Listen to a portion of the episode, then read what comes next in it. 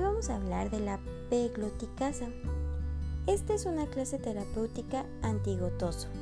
Su clase farmacológica es una enzima uricasa recombinante. Mecanismo de acción.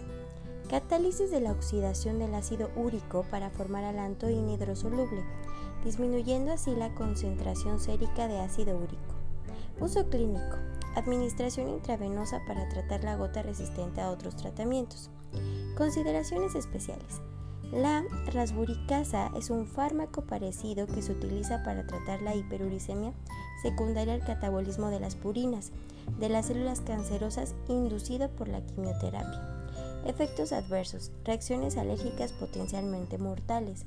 Interacciones, ninguna identificada hasta el momento. Fármacos parecidos, la rasburicasa.